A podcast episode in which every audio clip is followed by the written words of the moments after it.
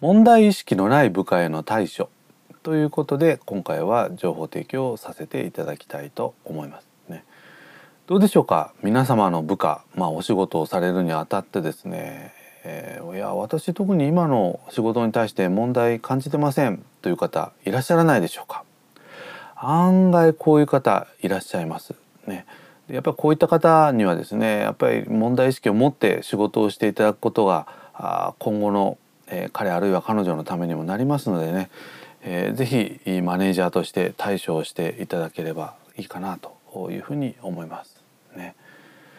えー、ついついそういった方々っていうのはですね目の前の作業やっぱり習慣的にあんまり意識をせずにこうこなしている可能性が非常にこう高いですね。でなんでそういうことがこう起きるかというとですねまああの一つはやっぱりその通りね問題がやっぱこう見えてないという可能性がやっぱりすごく高いね。あるいは、まあ、問題が見えていたとしてもですね、まあ、意図的にまあ避けている、まあ、そんな方もまあいらっしゃるかもしれないんですが、まあ、今回はですねあの問題が見えていない方、ねえー、この方のまあ対処について考えていければというふうに思います。ね、そもそも問題っていうのは何かということなんですけれども、まあ、ビジネスにおける問題というのはですねあるべき姿求められている姿と現状とのギャップというふうに定義がされています。ね、すなわちあるべき姿求められる姿というのは例えば仕事で言うとやっぱり目標ですとかその先にあるま目的こういったところがですねまずあるべき姿だというふうに言えるかと思いますですね。ですので問題が見えていない方というのはですね得てしてこの目標ですとか目的が見えていない可能性が非常に高いということなんですね。ですからマネージャーとしてはですねこのあるべき姿一人一人それぞれあるかとは思うんですけれどもそういったところを提示をしきちんと握ってね、えー、部下の方の視座を上げて問題意識を持たせることが求められる方法ということになります。ね、で目標設定なんですけれどもね、えー、よくある目標設定の仕方ね、あの教科書なんかに載っている目標設定の仕方ということで今回はスマートな目標設定というのをご紹介をしておきたいと思います。ね、特に目標設定に慣れていない方はですねこのスマートを意識をすることによってより良い効果的な目標設定がまできるようになるというふうに言われています。スマートというのは SMART ね、えー、一般的にはこう賢いとか賢明なという、まあ、英語なんですけれどもあある英単語の頭文字を取ってですねこのスマートという言葉を使っています。まあのこういうのはすごくねあの英語圏の方々得意ですね。これ順番に並んでいますね。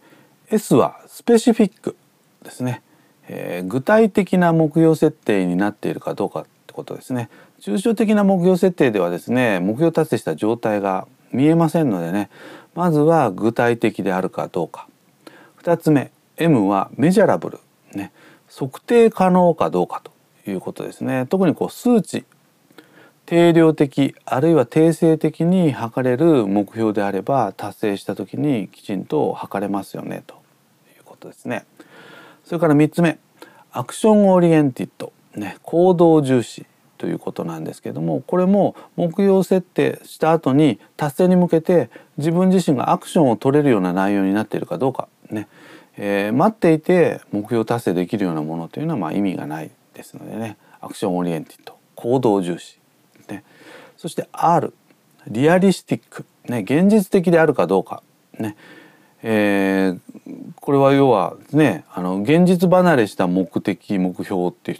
いうのはそもそもモチベーションも上がりませんしね、えー、実行もできませんので、ね、現実的であるかどうか。ただこれはとはいえですねえー、例えば自分ができる力の10%とか20%、えー、ストレッチできるような目標が望ましいというふうに言われていますのでねあの普段の自分の力で達成できる目標というのは現実的ではありますけれどもまあこじんまりしている予定調和的な目標になってしまいますのでね、えー、そこは意識をしておいた方がいいかと思いますね。で最後の T はタイムリーですね。これはあ組織としても今その目標達成を求めてるし個人としてもそういう目標をすることがあ自分にとってもやりがいを感じるとか、まあ、そういう意味合いですね、えー、スマートぜひこう意識をしていただければいいかなと思います。以上問題意識のない部下への対処ということで情報提供をさせていただきました。